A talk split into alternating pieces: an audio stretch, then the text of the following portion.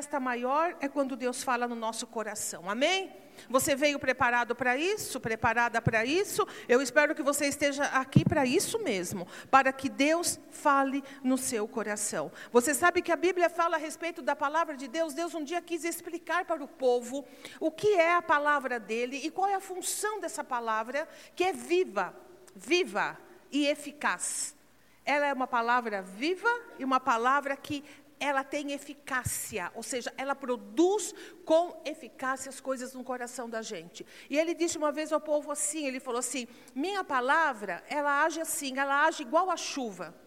Eu mando a chuva do céu e a chuva tem uma missão, que é regar a terra. E só depois que ela regou a terra, para que a terra fique preparada para, para semente, para germinar e frutificar, só depois disso é que a, essa chuva volta para mim. Volta em forma de vapor. Quem estudou isso na escola sabe? Não é isso? Ela volta para mim.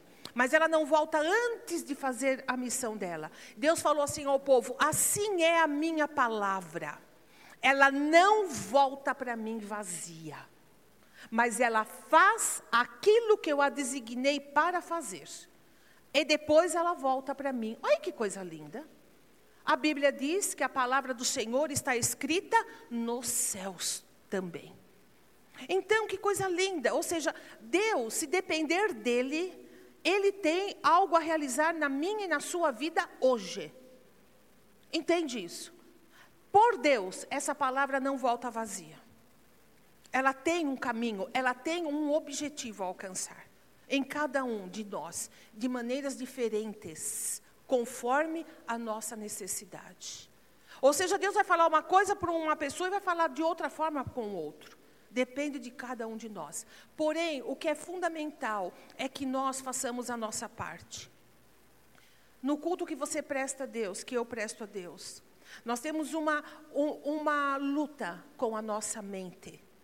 Não é tanto, não o coração, a mente. Ou seja, centraliza sua mente aqui. Não deixa o seu pensamento ficar vagando. Esteja aqui presente de alma, corpo e espírito. Não se distraia. Quantas vezes for necessário, traga o seu pensamento de volta. Traga a sua mente de volta. Entende o que eu estou querendo dizer? Os seus problemas, eles não vão mudar nesses 40 minutos. Você vai sair e vai retomar a sua vida.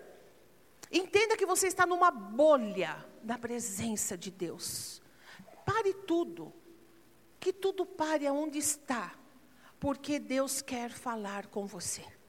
Então, mantenha sua mente ligada, sabe, só aqui. Não, não deixa seu pensamento ficar para lá e para cá. Porque o diabo ama isso.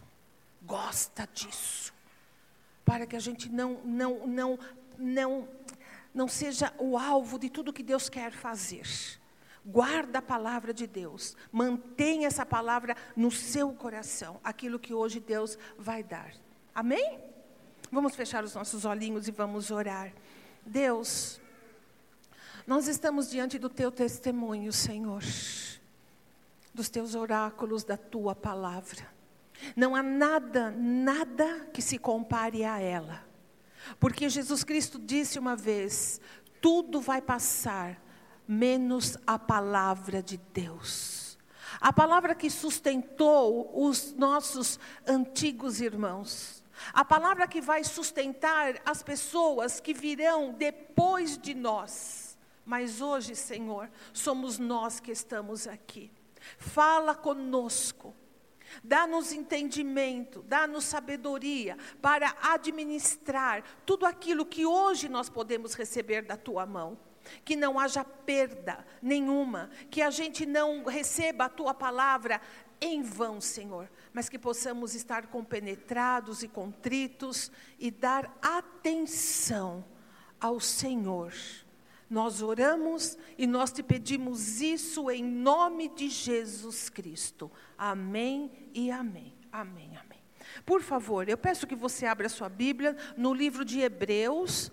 Então, a Epístola aos Hebreus, porque a gente aprende no seminário e, e sabe disso, que ainda não se, não se sabe, não vai se saber quem foi o escritor, a pessoa que Deus usou para escrever essa epístola, ou seja, a pessoa que foi inspirada pelo Espírito Santo para escrever, mas nós sabemos que é a palavra de Deus. Então, por isso a gente fala que é a epístola aos Hebreus, não tem, não se sabe quem escreveu o escritor não, ele não se identifica nessa epístola. É? Então nós vamos ler Hebreus capítulo 11, versículo 5 e versículo 6. Todo mundo está aí comigo? Abra seu aplicativo da Bíblia. Se não for da Bíblia, vai queimar seu celular, vai cair no chão, vai quebrar a, a, a tela. Aqui a gente tem isso, é né? uma tradição da nossa igreja. Vamos ler a palavra do Senhor. Diz assim. Então, versículo 5 e versículo 6, eu vou ler na versão da, da Bíblia King James, versão atualizada, tá bom? Vamos lá. Por meio da fé, Enoque foi arrebatado, de forma que não experimentou a morte, e já não foi encontrado porquanto Deus o havia arrebatado, ou Deus o havia tomado. Nessa versão, eh, já não foi encontrado porquanto Deus o havia tomado ou arrebatado, está entre aspas, porque é uma citação direta do Velho Testamento. Visto que, antes de ser arrebatado, havia recebido o testemunho de que tinha agradado a Deus. Em verdade, sem fé é impossível agradar a Deus. Portanto, para qualquer pessoa que dele se aproxime, é indispensável crer que ele é real ou que ele existe e que se torna galardoador ou que recompensa todos quantos se consagram a ele. Amém? Nós vamos ficar nesses dois versículos. E a gente está falando de uma pessoa que nós, o Espírito Santo inspirou o escritor aos Hebreus a se lembrar de Enoque. Enoque, ele foi um homem que viveu lá no comecinho. Gênesis 5 vai falar de Enoque. Vai dizer que ele era filho de Jared, era o pai dele. Vai dizer que ele foi pai, Enoque foi pai de Matusalém. Lembra Matusalém? Aquele que viveu muitos e muitos e muitos anos, e a Bíblia vai dizer que Enoque viveu 365 anos. Essa é a biografia de Enoque. Mas o mais interessante vem depois disso. Depois dessa ficha, né, ainda se acrescenta uma informação. Diz que Enoque, ele andou com Deus. E já não se via Enoque, porque Deus o tomou para si. Enoque foi arrebatado. Enoque, Hebreus vai dizer assim: não experimentou a morte. Ele não teve o fim que todos nós vamos ter, ou que todos já tiveram e terão. Enoque não passou por isso. Que coisa interessante. Não se, se sabe que Enoque não foi um profeta. Enoque não foi um Elias, e Elias, ele foi arrebatado. Enoque não foi alguém do patamar de Moisés, não teve o chamado e ministério de Moisés de ser aquele que iria conduzir o povo da escravidão para a terra prometida. Mas eh, também Elias, eh, também Moisés, não se, não se encontrou o corpo dele. Se sabe que ele foi também levado por Deus. Mas Enoque, ele foi um homem sem um ministério expressivo, ele não foi um homem de grandes menções na Bíblia, a não ser Gênesis e Hebreus. Mas interessante que o que aconteceu com ele aconteceu com dois grandes homens de grandes ministérios. A primeira coisa que a gente deduz é o seguinte: não importa, nós não precisamos fazer e sermos pessoas super, mega espirituais, poderosíssimas, fazer coisas muito grandes para que a nossa vida seja uma vida que glorifique ao Senhor. Porque Enoque teve uma vida comum, Mas ele teve um detalhe que sobressai, e a Bíblia é clara em dizer: Enoque andou com Deus. Andou com Deus. Isso significa, ele teve comunhão com o Senhor. Ele caminhou lado a lado na vida dele com Deus. E um belo dia, o Senhor o chama para si, sem passar pela morte.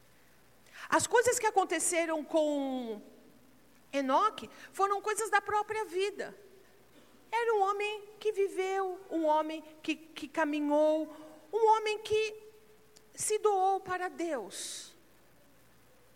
A Bíblia fala que antes de morrer, Enoque recebeu o testemunho, Hebreus vai dizer isso, de que ele tinha agradado a Deus.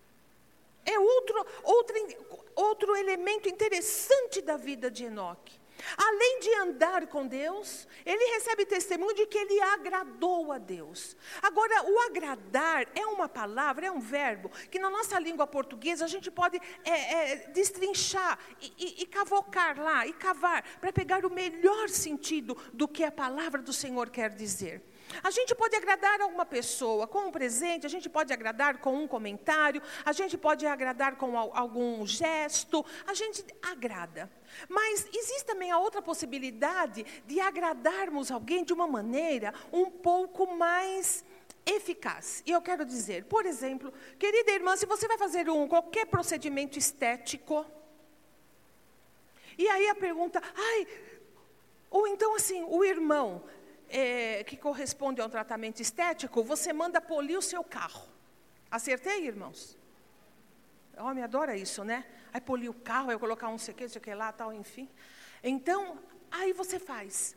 E aí a pessoa vai perguntar assim para você: qual foi o resultado disso? Você, na verdade, você é, ficou contente?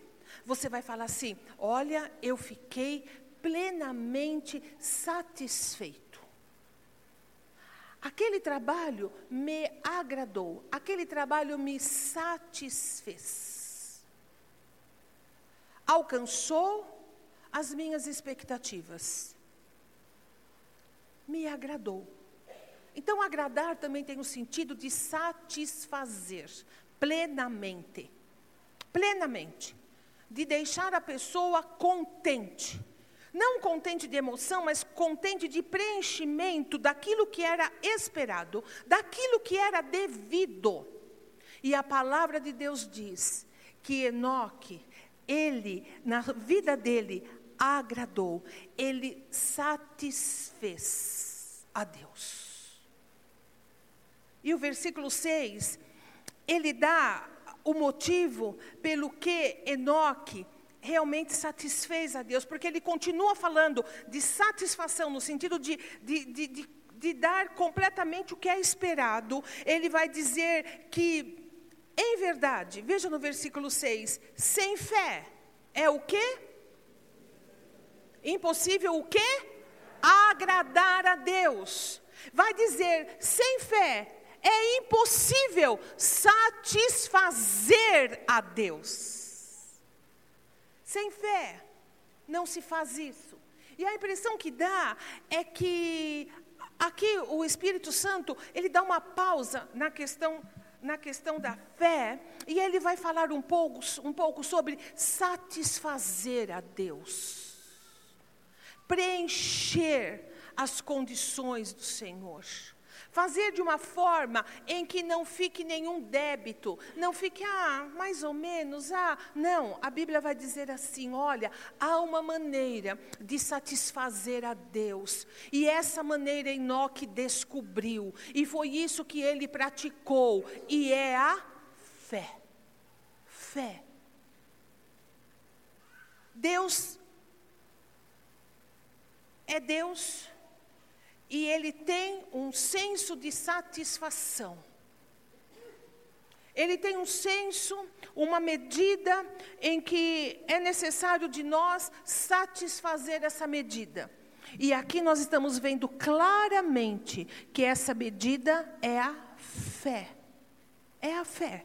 E quando se fala em fé, e quando se fala que é impossível agradar a Deus sem ela, a Bíblia caminha para ensinar a mim e a você de que maneira essa satisfação se dá, de que maneira é que nós podemos é, exatamente satisfazer a Deus. Você quer deixar Deus contente? Você quer, não contente de alegria, de emoção humana, mas de um contentamento completo, de algo que foi preenchido. A Bíblia vai dizer assim: a primeira coisa que você precisa fazer é crer que Deus existe. A primeira coisa, crer que Deus existe. Mas não o Deus, né? Uma, uma das, das netas falava assim: o Deus, vovó, o Deus. Engraçado, o Deus. Não o Deus que muitos, muitas pessoas criam para si mesmos. Eu acho que Deus é assim. Ah, eu acho que Deus é daquele jeito. Ah, eu penso que Deus é isso. Não, queridos, é crer que Deus existe tal qual Ele diz que é. Amém? Entende isso? Não é o que eu acho que Deus é, ou o que você pensa que pode ser Deus, ou como Ele é, mas se não, aquilo que de verdade Ele é. Crer que Ele existe tal qual Ele se revela a, na palavra dEle. Se Ele diz que Ele é fiel, é porque Ele é fiel.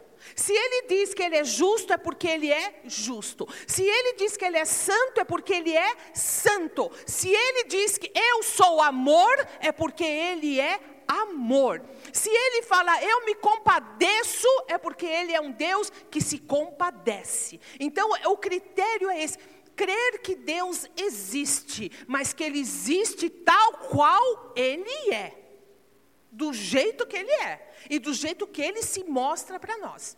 Primeira coisa, se você, se eu, se nós crermos dessa forma, nós estamos satisfazendo a Deus.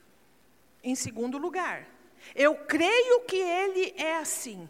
Mas basta agora, isso não, ainda a Bíblia caminha comigo e com você, vai dizer assim: além de você crer que Deus existe, Ele é como é, você tem que crer que Ele é o quê? Vai, Jesus, eu muito preguiçoso, pode ler da sua Bíblia galardoador, ou seja, Ele é Deus abençoador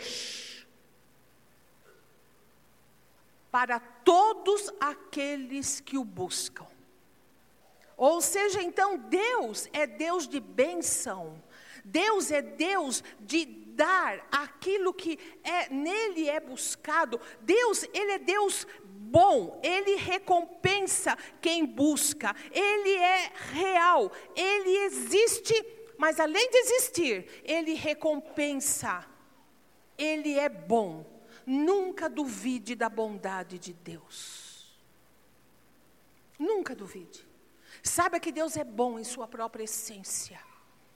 Ele tem bons pensamentos, ele tem coisas boas reservadas para todas as pessoas que o buscam. Agora, a gente não pode confundir as coisas. Você sabe, eu sempre tive muita. No decorrer da vida, né, 40 anos, às vezes eu tinha algumas, alguma pessoa que podia me ajudar em casa com as crianças, às vezes eu não tinha ninguém, ia e vinha. Mas chegou uma hora que ninguém parava comigo. Que eu já não, eu não aguentava a pessoa, sabe? Ai, meu Deus, não está dando certo. Aonde que eu errei? Até o dia que o pastor me chamou e falou assim: querida, entenda uma coisa.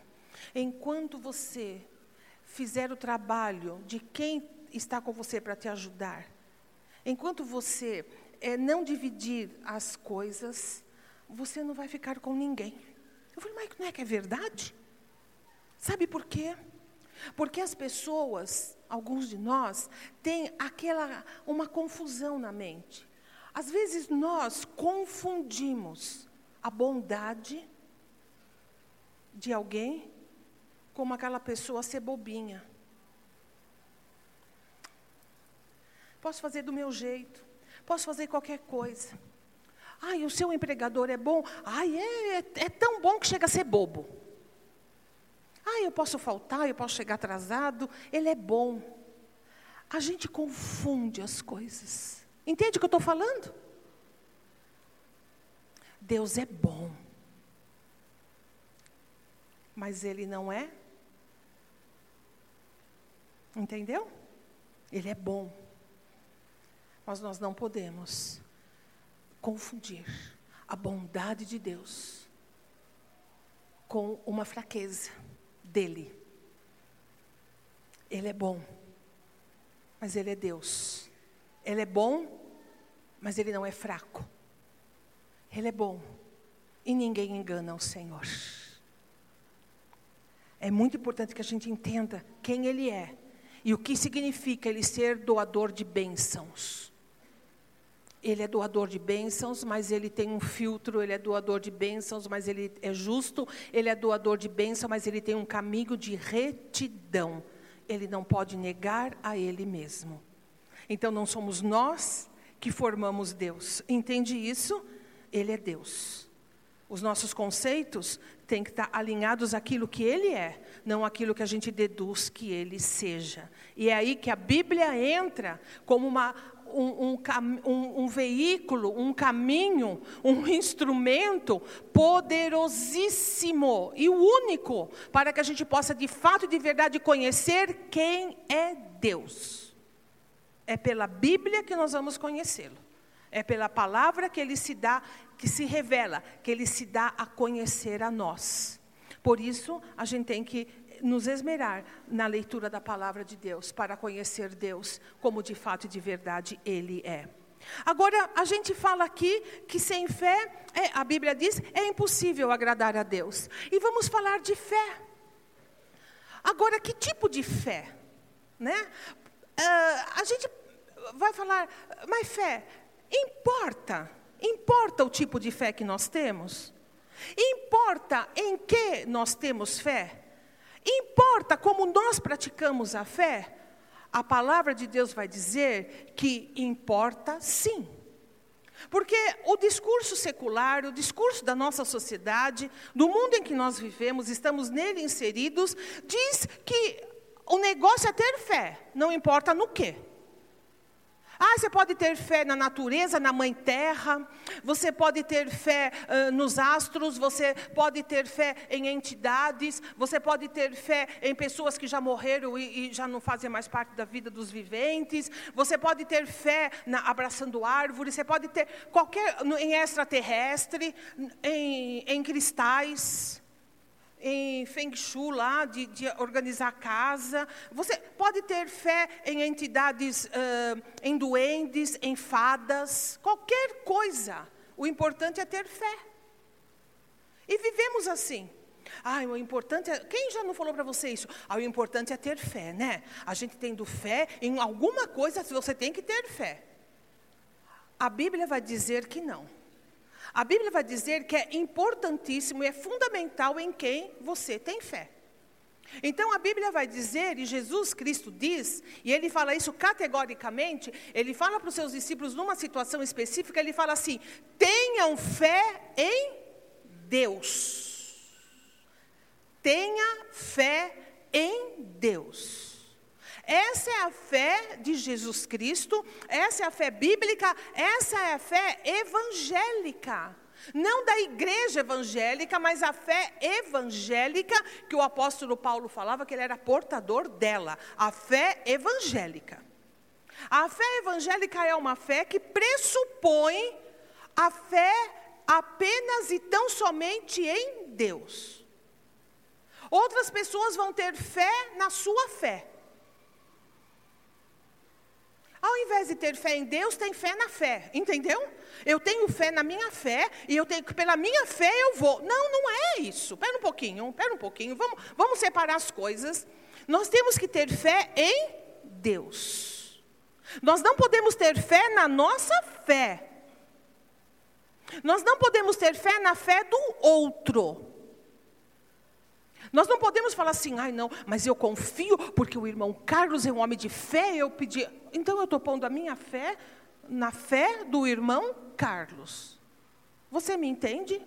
Ai, eu tenho que falar com o pastor, e deve falar, lógico, não estou dizendo que não, mas assim, ai, mas eu tenho fé na fé do. Não. Tenho fé em Deus. Jesus Cristo tem de fé em Deus. Então não é fé na minha fé, não é fé na fé da outra pessoa, o, o objeto da minha fé é Deus. Ai, mas sabe o que acontece? Às vezes a, minha fé não é lá essas coisas, e eu preciso de algumas coisas, porque eu preciso ver para crer, eu preciso ter algum, eu preciso ter algum suporte de fé. Então vamos lá. A fé evangélica pressupõe a fé em Deus. A Bíblia inteira você vai procurar e você não vai encontrar nenhum lugar que dê para nós a prerrogativa de materializar a fé. Ou seja, ter objetos, ter figuras que materializem a nossa fé, que sejam um suporte para nós. Vamos lá. Velho Testamento, ele era ele todo, a manifestação de Deus era dada pela palavra de Deus aos seus profetas, e Deus, ele usou o templo e o tabernáculo como uma figura de tudo aquilo que ainda viria a ser em Cristo Jesus. Você entende isso? Se nós pudéssemos hoje entrar no tabernáculo, se nós entrássemos hoje no templo, nós iríamos ver uma arca, a arca da aliança, que era a aliança de Deus com o povo, e aquela arca toda, tudo que ela tinha, o que ela continha, a característica dela, era símbolo da pessoa bendita de Jesus Cristo. Se a gente olhasse para o castiçal, o castiçal não podia ficar apagado, ele precisava ter a chama acesa nas suas sete pontas, dia e noite, com um, com um combustível, um óleo sagra, consagrado, sagrado, separado só para aquilo, com todo um ritual, porque aquele castiçal simbolizava e apontava para Jesus Cristo, a luz do mundo. Entende isso? Todo o Velho Testamento, todo o Velho Testamento aponta para Jesus. Agora, quando Jesus vem e quando Jesus Cristo morre, e antes de morrer, a sua última frase foi: está consumado. A Bíblia vai dizer que o véu do templo, que era uma cortina de linho retorcido, Sabe linho, ninguém consegue rasgar linho. Quem conhece o linho de verdade sabe disso. Ele é extremamente resistente. Ele era camadas e camadas de linho, uma sobre a outra, torcido. Diz alguns estudos bíblicos, alguns artigos de arqueologia, que a força de oito bois não conseguiriam romper aquele véu. Então não é um véuzinho, como a gente imagina, era uma cortina de linho retorcido. Quando Jesus Cristo morre, esse véu é rasgado. Só que, quem completa? De alto a baixo ele foi rompido por Deus. Qual era a função? Qual era a função desse véu? Era fazer separação do, do lugar santo, do lugar de, de sacrifício e reunião do povo, para o santo dos santos, que era o fundo do tabernáculo ou do templo, o lugar onde ficava a arca da aliança, aonde o sumo sacerdote entrava uma vez por ano só uma única vez para fazer a propiciação dos pecados de toda a nação de Israel. E ele tinha que entrar, mas antes disso, ele tinha que se purificar, porque se ele entrasse em pecado, ele era fulminado, ele morria. Você sabe que era tão detalhado a coisa que a, a, a túnica do, sacerdote, do sumo sacerdote é, é, tinha um monte de, de, de guizos, de sinaletas que faziam barulho. Então, quando ele estava lá dentro, que só ele podia entrar, e ele ficava se locomovendo, ele ficava orando pelo povo, fazendo aspersão sobre a arca da aliança. Então, ao se mover, fazia barulho, e as pessoas sabiam que ele estava vivo porque ninguém podia entrar ali. Porque aquele lugar simbolizava a presença de Deus. A presença de Deus.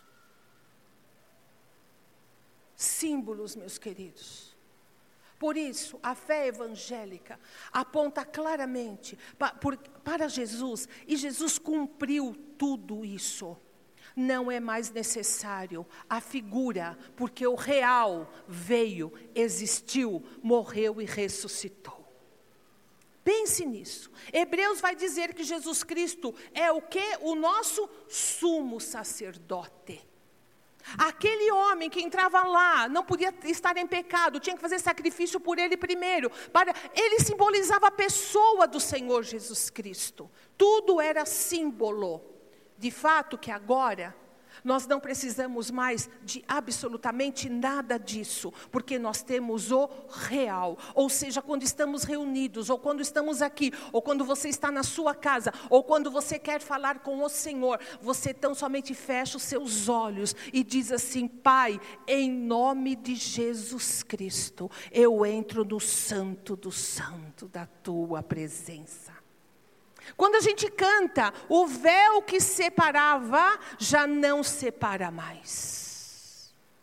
É isso que nós estamos dizendo. Agora nós podemos entrar nesse lugar que aquele homem, se entrasse em pecado, seria fulminado. Sim, porque a presença de Deus é santa. Porque Deus é santo. E santo quer dizer completamente separado do mal. Ou seja, não há vestígio, não há condição nenhuma do mal chegar perto da presença de Deus.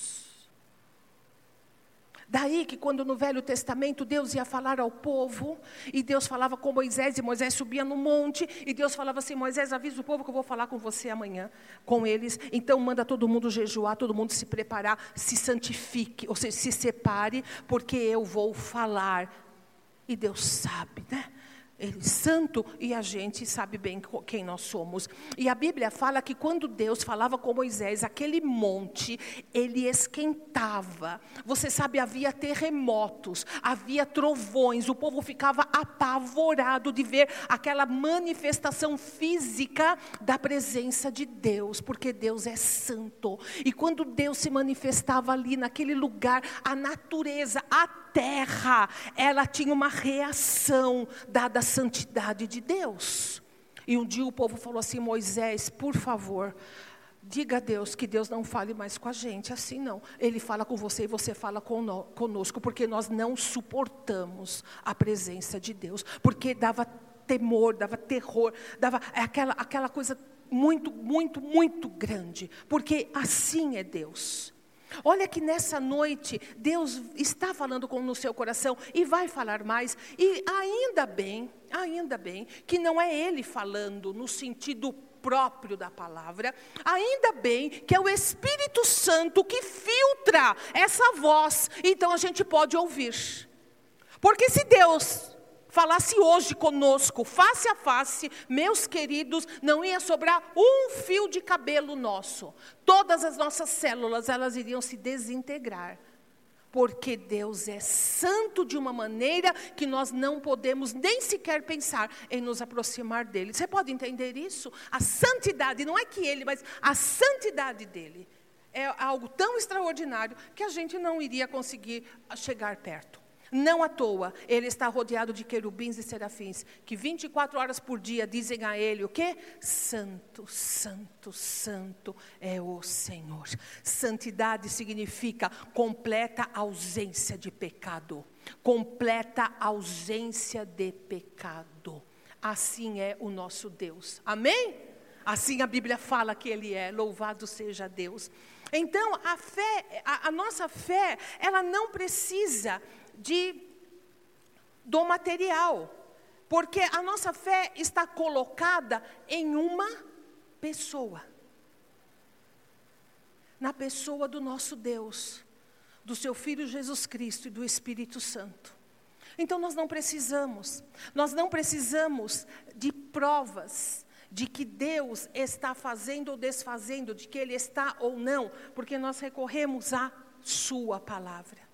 Queridos, eu lamento profundamente, e isso não é desrespeito, é um lamento. Lamento profundamente pastores, principalmente os neopentecostais e pentecostais, que se dignam a trazer arca da aliança para dentro dos seus cultos. Eu lamento profundamente igrejas evangélicas que têm castiçal de sete pontas em seus cultos. Eu lamento profundamente a tristeza que dá no coração de falar para as pessoas pegarem objetos e pensarem que aqueles objetos santificados podem executar A ou B, fazer isso ou fazer aquilo, meus queridos. A fé precisa ser uma fé consistente. A nossa fé precisa ter um, um, objetivo, um foco, e a Bíblia diz assim: olhando firmemente para Jesus, o Autor e Consumador da nossa fé. Então, quando alguém falar, você tem fé? Fé em quê? Fé no quê? Fé em quem? Eu tenho fé no Senhor. Eu não preciso de reza, eu não preciso de adivinhação, eu não preciso beber isso, tomar banho daquilo, eu não preciso consultar cartomante, eu não preciso olhar meu horóscopo, eu não preciso ficar buscando pessoas que têm pseudo-dons, que nós nem sabemos a procedência, eu não preciso disso, porque eu sei em quem tenho crido. Porque quando o Senhor entra na vida de alguém e muda o coração, ele não depende de nada e nem de ninguém, e de nenhum ritual, e de nenhum objeto, é poder puro dele na vida nossa, e é isso que nos alimenta. É assim, é simples assim. Ah, estão todos errados, queridos. A questão não é erro ou acerto, a questão é, é ter uma fé clara, uma fé consistente em tudo aquilo que Jesus Cristo é. Porque se você tem o filho, você tem a vida, e você não precisa de mais nada para ter fé. Não precisa ver. Lembra? Você vai lembrar, né? Não dá para falar de fé se a gente não toca no nome dele, não é? Você lembra de Tomé? Tadinho, o pessoal desce o pau no Tomé, briga com o Tomé, mas não é, era ele, era Tomé sendo Tomé. Ele precisava, ele precisava, precisava ver. E Jesus teve, com, teve compaixão dele. E Jesus falou para ele: Olha, Tomé, eu estou aqui. Sabe a história? Né? O pastor Felipe pregou uma vez e falou assim: ele perdeu o culto, não estava quando Jesus foi. E aí, ó, ficou sem a bênção, né? Não estava? E aí depois contaram para ele. Ele falou: Ah, não. Se eu não ver as marcas dos cravos, eu não acredito. Eu tenho que ver. Ele estava sendo honesto, honesto. E ele foi, e estava lá reunido um dia. E nesse belo dia Jesus entra, Jesus literalmente aparece para eles. Ultrapassa os, os, obstáculos físicos e se põe no meio deles. E fala para ele, e fala, oi Tomé. E chega perto dele. E ele fala: Tomé, me toca, veja, veja que sou eu. E Jesus não foi condenando, brigando. Jesus entendia Tomé. Jesus entende os nossos dilemas. Quando nós somos honestos, quando nós queremos de verdade, de fato, descobrir, quando nós somos nós mesmos, o Senhor nos entende. Presta atenção. E aí ele toca, mas Jesus depois ensina alguma coisa que serviu para ele serve para mim e para você. Quando ele toca Jesus, que ele vê, a Bíblia fala que ele se prostra, ele fala assim: Deus meu, e Senhor meu e Deus meu. E Jesus fala assim: Tomé, porque você me viu, você creu. Mas feliz é aquela pessoa que não vê, mas crê. Essa é a essência da fé é não depender de ver para crer. Jesus estava querendo dizer assim para Tomé: Tomé, eu disse que eu viria. Eu disse que eu ressuscitaria. Eu disse que em três dias eu iria voltar. Por que você não creu? E por que você não creu quando falaram que eu fiz aquilo que eu havia prometido? Que pena, que pena. Mas eu garanto, tenho certeza, que nunca mais Tomé precisou ver para crer. Foi suficiente aquela experiência dele. Porque o apóstolo Paulo vai dizer assim: nós não vivemos daquilo que nós vemos, mas nós vivemos daquilo que nós cremos. E o próprio livro de Hebreus diz: a fé é a certeza de fatos que não se veem. Eu não vejo, eu não vejo, é, sabe, pessoas uh, depois de mortas irem para o céu. Quando eu vou, a pessoa está lá, seu corpo, sua, está lá, ali, ó, ali. E depois vai para a sepultura. Eu não vejo, mas eu tenho certeza que aqueles que partem em Cristo Jesus vão para os braços dele. É fé. É fé na palavra, é fé naquilo que está escrito. Se ele disse, ele é fiel para cumprir e ele vai cumprir, porque ele mesmo diz: Eu não sou homem para me arrepender. E eu não sou filho de homem para voltar atrás naquilo que eu falo. Deus não se arrepende, porque Deus não erra, porque a palavra dele é dada uma única vez, não, não tem variação, não tem mudança. Ele é Deus e a gente precisa entender e conhecer Deus desse prisma para que a nossa fé seja uma fé eficaz. Então é por isso que nesse lugar, na sua vida, não há espaço para nada além da fé em Deus. Uma irmã falou assim: ai, pastor, então acho que eu não. Porque eu, eu, eu, eu, pedi oração para um irmão, eu estou apoiado na fé do irmão. Não, irmão, não é isso. A gente tem que pedir oração para as pessoas ou não? Lógico que tem. Coisa boa é alguém que tem fé do seu lado, entendeu? Com a sua fé e, e, todo mundo entrando na presença de Deus. Isso é salutar, isso é desejável. A Bíblia fala isso, fala assim, para a gente é, dividir as nossas cargas uns com os outros, orar e tudo. Mas o alvo e o objetivo da nossa fé é a pessoa do Senhor. E você não precisa de nada. Nada além disso. Nada além disso. Você quer satisfazer a Deus? Você quer encher a medida de Deus? Creia em Deus assim como Ele é. E creia na palavra dEle, naquilo que ela diz. Se fizermos isso, certamente nós seremos pessoas muito, muito bem-aventuradas. É importante entender Deus e saber como Ele é, o que Ele pensa. É importante saber que Deus não cede a, a, se nós queremos ter uma fé, uma fé sólida, uma fé sadia, nós não podemos é, reduzir Deus a nossos próprios conceitos. Eu não posso tirar conclusões a respeito de Deus. Eu preciso ir pela palavra. Eu preciso saber e conhecer a Deus. E Deus fala pela palavra, e Deus também usa e fala através dessa palavra dentro dos nossos corações. Quem aqui já não teve um toque do Senhor, uma impressão de Deus dentro de si? Aquela voz que não é voz, que a gente não sabe explicar, não dá para dizer como que é, mas nós sabemos que Deus fala. Deus nos dirige, Deus se comunica conosco, Deus ele toca no nosso coração, ele faz, ele sabe como fazer com cada um, cada um sabe da experiência que tem com o Senhor. Não é desse jeito, mas é uma experiência que nunca vai contrariar a palavra de Deus. E é nisso nós temos que prestar atenção. Tem de fé em Deus, tal qual Deus é. Não faça um Deus pessoal e particular para você. Eu não devo fazer um Deus pessoal e particular para mim. Um Deus boa praça, como um dia eu escutei aqui Uma vez eu estava ouvindo o sermão e foi um dia que eu, uh, eu tinha. O pastor tinha falado para mim, não faça esse caminho que é perigoso, tem tanta gente que é assaltada tal. E, e, e aí um dia eu, eu, eu fiz esse caminho eu estava uma tarde gostosa, eu queria chegar cedo em casa. Falei, é tão rapidinho, né? Eu vou. Irmãos, eu não sei o que aconteceu, que escureceu tão rápido. Vocês sabem que eu tenho a Bíblia no coração, o GPS na minha vida. Eu não posso andar sem o Waze. E o Waze é meu companheiro. E o, e, e o celular perdeu o sinal e começou a escurecer. Era uma estrada estreita. Eu falei, Senhor, tenha misericórdia. Eu orei, falei, Senhor, se o Senhor me livrar dessa vez, eu prometo para o Senhor que nunca mais eu faço esse caminho.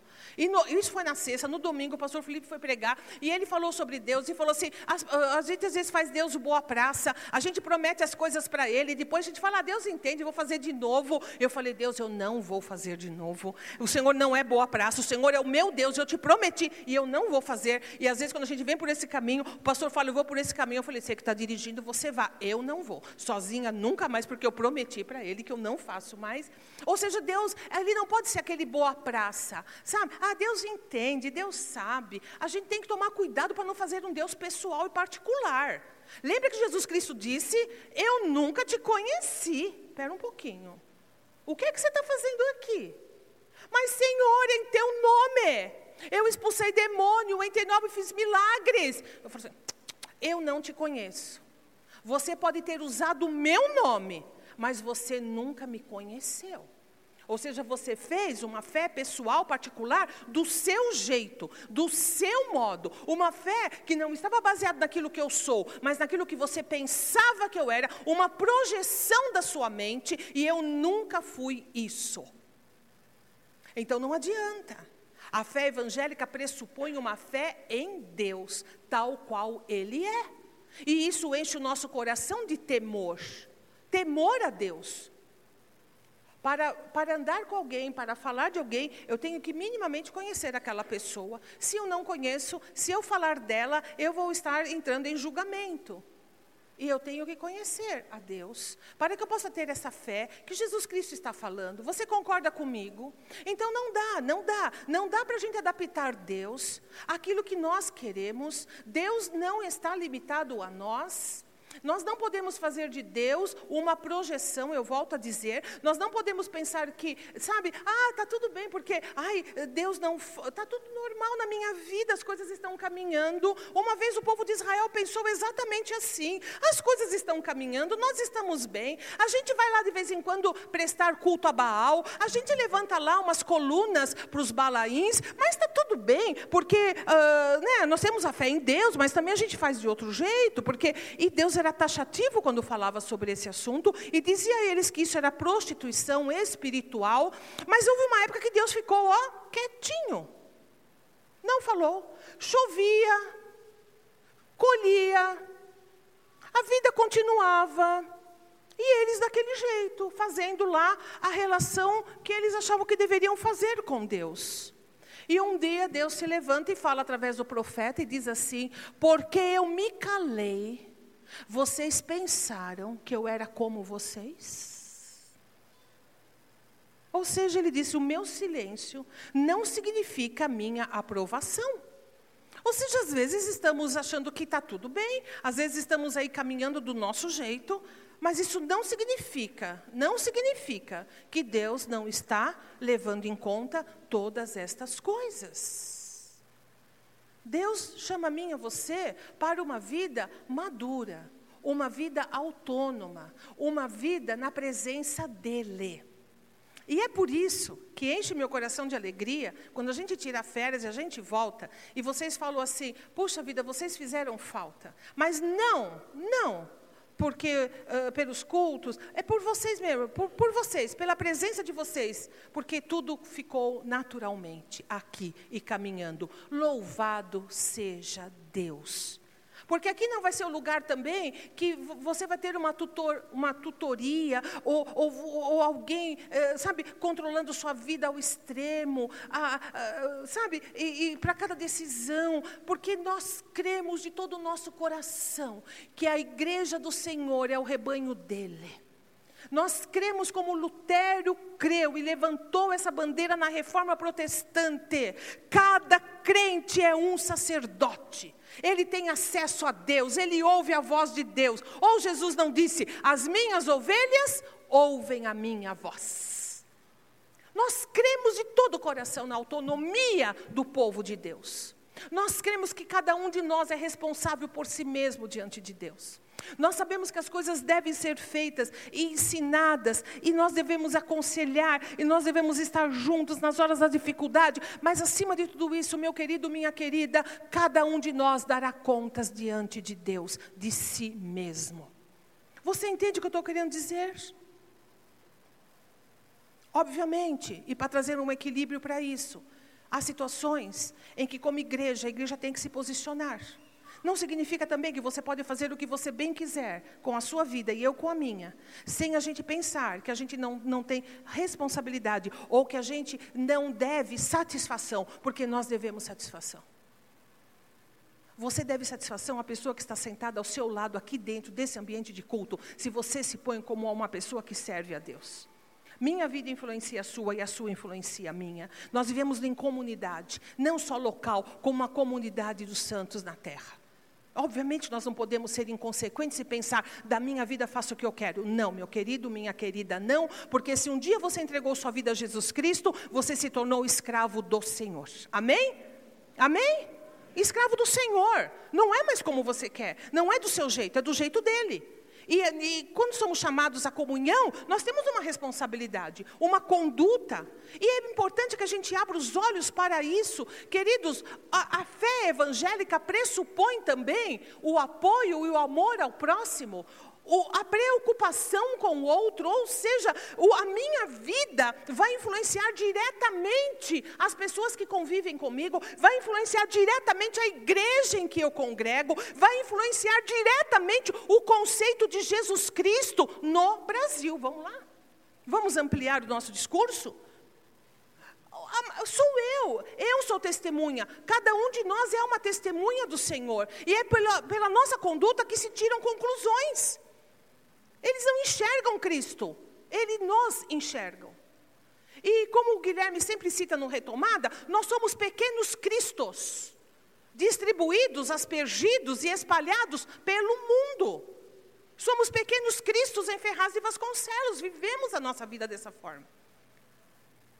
A fé evangélica pressupõe o outro, o amor, o comprometimento. Paulo mesmo disse isso: se comer carne escandaliza o meu irmão, eu não como carne. Simples assim. Eu vou comer vegetal. A importância que damos ao outro, a importância que damos àqueles que não conhecem a Deus. Vivemos em tempos difíceis, em tempos de tanta, tão, de tantas divisões e, e tantos pensamentos. Mas, queridos, vamos nos voltar para a essência da fé evangélica: o amor. O amor. Porque mais do que humanos, nós somos filhos e filhas de Deus, não é verdade? O amor de Deus é derramado no nosso coração. E nós temos que nos lembrar disso. Quando nós olhamos esse mundo e a situação em que nós estamos inseridos e vivendo, nós temos que ter compaixão, nós temos que ter pesar, nós temos que sentir a dor, a angústia, sabe, de situações tão difíceis que a gente vive. Pense um pouquinho em Jesus Cristo quando trouxeram aquela mulher em adultério flagrante. Tinham pego ela no ato, mas ela não estava adulterando sozinha, né? Tinha o outro na história, que era o homem no caso. Mas ninguém lhe pegou o homem, pegaram ela. Não sei se ele fugiu também. Ou se o negócio foi com a mulher, não sei, né? Mas eu sei que o que sobrou foi ela. E trouxeram essa mulher. E colocaram ali, em praça pública. E falaram, ela foi pega em adultério. E, e Jesus estava lá. E falaram para Jesus. E a lei dizia que o homem e a mulher pegos em adultério deveriam ser apedrejados até a morte. Era lei. Era assim que as coisas se davam naquela época. Ah, tanto é que até hoje, no, nos países do, do, Oriente, alguns, infelizmente, ainda né, praticam essa prática de punição não é? Eu não sei se você sabe como é, mas ou se coloca a pessoa num, num, lugar assim, uma parede que ela não tem como escapar e apedreja, ou então faz uma cova, a pessoa é, é enterrada até aqui, e daqui para cima fica exposta e é pedra em cima até a pessoa morrer. Então, é uma coisa muito dura. E trouxeram essa mulher lá. Agora, interessante que Jesus, a Bíblia fala que ele estava escrevendo. E ele ficou. E ele tomou tempo naquela situação.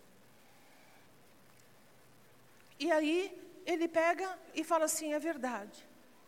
Ela foi pega e ela é digna dessa punição. Porém, quem não tiver nenhum pecado, e é interessante que aí Jesus nivela, né? Porque, ai, porque o adultério é o pior pecado, tá, tá, tá. Jesus fala assim: quem não tiver nenhum pecado, seja o primeiro a atirar a pedra. Sabe por quê? A, pe a, primeira pessoa que pegasse a pedra, e era só homem ali, né? A primeira pessoa que pegasse a pedra e atirasse, ela seria responsável por aquele julgamento. Responsável. Então ela seria aquela pessoa, eu assumo a responsabilidade sobre esse julgamento. Essa pessoa de fato merece isso. Quando Jesus fala isso, a Bíblia diz que começaram a se retirar, a começar dos mais velhos, indo, indo aos mais jovens. O, o fato é que quando Jesus levanta os olhos, fala assim: mulher, aonde estão os teus acusadores? Ela diz assim: Senhor, foi todo mundo embora. E ele diz assim: então tá, Então eu também não vou te condenar, porque não conseguiram condená-la, porque suas próprias consciências mostraram a eles que eles eram tão pecadores quanto. Aí Jesus diz assim: Olha, vai em paz, mas não peques mais. Né? O Deus que é amor, mas o Deus que não é fraco. Não peques mais. Queridos, vivemos tempos de nos lembrar disso. Nós não podemos ir com a maré. Nós não podemos nos deixar influenciar. Nós não podemos deixar a palavra de Deus morrer dentro de nós. Nós temos que entender o que é a fé evangélica, amém?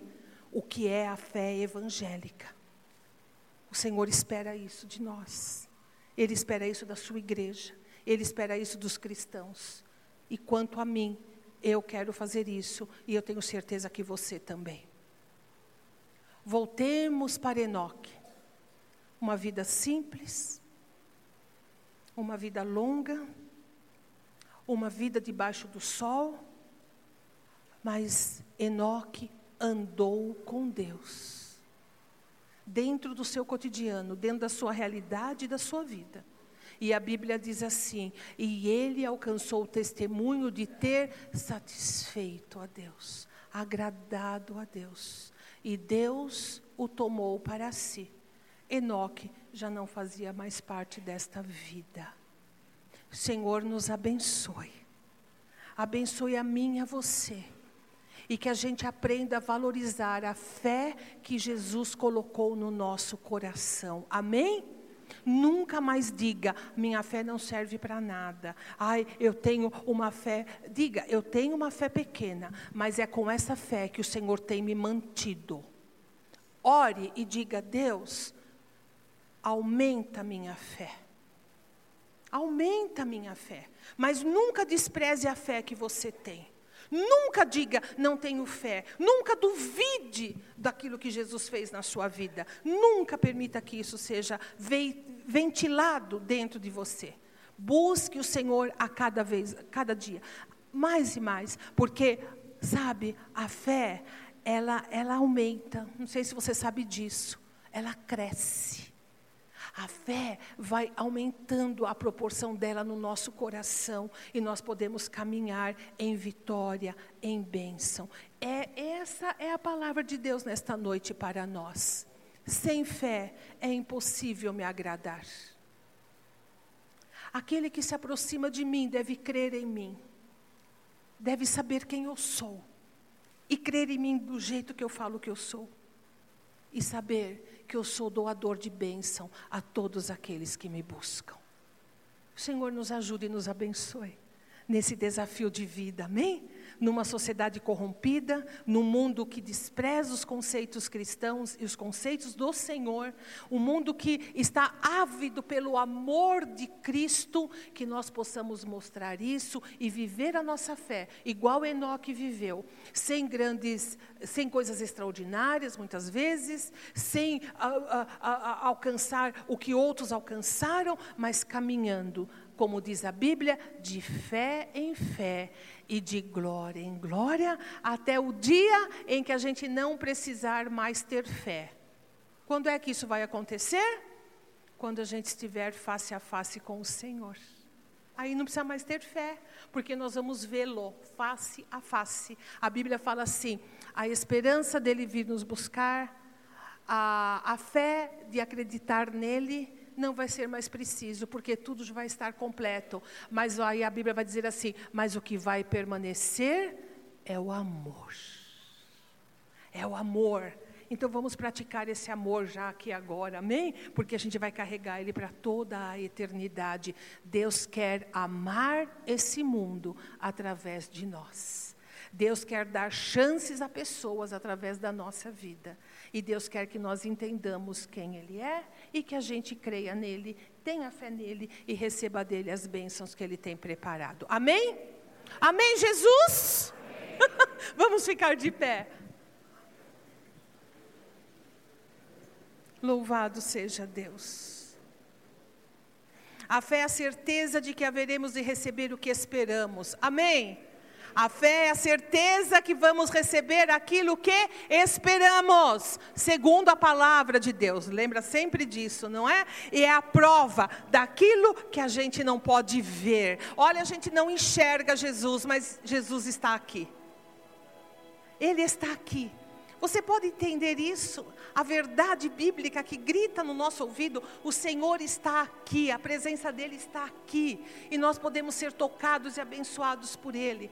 Ele pode nesta noite aumentar a nossa fé. Alguns dizem assim: ai, Deus usa situações para aumentar a fé, e a Bíblia fala isso mesmo: que a aprovação da nossa fé, ela vai redundar em bênção e aumento da fé. Mas eu também acredito que Jesus Cristo toca na nossa vida e dá um plus de fé fé. Você me entende? Ele dá um prêmio, ele dá um, um agrado. Eu sei que nós podemos sair daqui com mais fé no nosso coração. Olha que coisa deliciosa. Com valorizando aquilo que nós temos. É isso. É o que temos hoje para oferecer a Deus. Ofereça a sua fé, ofereça o seu coração. O Senhor está aqui nesta noite para te abençoar. Coloque a mão no seu coração, feche os seus olhos. Vamos orar. Eu penso que você deve ter alguma resposta a dar a Deus. Talvez a sua resposta a Deus seja nesta noite entregar a sua vida a Ele. Talvez o Senhor tenha falado com você, e talvez você tenha tentado, tentado desenhar um tipo de relação, tentado desenhar um tipo de quando me decido, quando não me decido. Eu quero que você entenda que a palavra do Senhor diz que hoje é o dia. Se você ouve a voz dele hoje, é hoje o dia para que você de uma vez por todas, de uma vez por todas, se coloque do lado do Senhor, que você pare de ser simpatizante da fé. Que você pare de pensar na fé como um, alguma coisa uh, que se tem ou não se tem. Entenda uma coisa: o Senhor te chama para a fé, a fé nele. Entrega a sua vida hoje a Ele. É, sabe, é, renda-se ao Senhor, ou seja, se desarme, entregue seu coração ao Senhor. Ele chama você, Ele é dono da sua vida, mas Ele é um Deus tão bom, tão bom, tão bom, que Ele quer que você participe disso. Entrega a sua vida ao Senhor.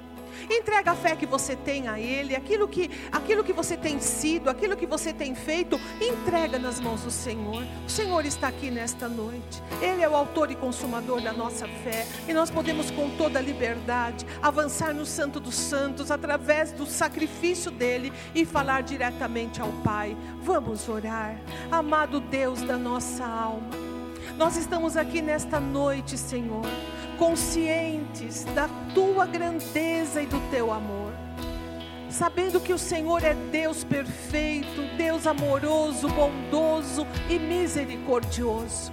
Oferecemos a Ti nesta noite o nosso coração e a nossa vida. Pedimos perdão a Ti pelos nossos pecados, pelas nossas falhas, pelos equívocos que cometemos a Te servir, Senhor. Queremos nesta noite que o Senhor nos ajude a alinhar a nossa vida à tua palavra. Senhor, obrigado pela fé que um dia o Senhor colocou no nosso coração, porque é através desta fé que nós nos aproximamos de ti. A tua palavra bem diz que a fé não é de todos. Louvado seja Deus que o Senhor deu fé a nós. E nós queremos, ó Deus, através desta fé, te servir, te glorificar, fazer a tua vontade, lembrar de Enoque, viver a nossa vida cotidiana, Senhor, mas dependendo do Senhor e buscando satisfazer a Ti. O Senhor é digno da nossa vida. O Senhor é o Deus todo-poderoso, o único Deus verdadeiro. A Ti nós rendemos a nossa vida, o nosso louvor, tudo aquilo que somos, aquilo que temos, tudo é Teu, Senhor. Senhor, recebe-nos nesta noite e nos abençoe. Acrescenta fé no nosso coração Senhor, abra os olhos, os nossos olhos interiores, para que possamos compreender melhor e mais o Senhor, a tua palavra, o mundo espiritual, aquilo que ainda nos espera. Senhor, nós dependemos de ti para isso. Derrama teu amor em nós a cada dia, para que nós não sejamos contados com aqueles que professam a fé, mas não a praticam, Senhor. Nós queremos ser pessoas que praticam a fé evangélica, amando amando, Senhor, para promovendo o bem, Senhor, pensando segundo a tua palavra. Não nos deixe ser levados, meu Deus, por pensamentos contrários, por pensamentos revoltosos, Senhor. Nos ajude a ver no próximo alguém como nós. Ajuda-nos nesse desafio.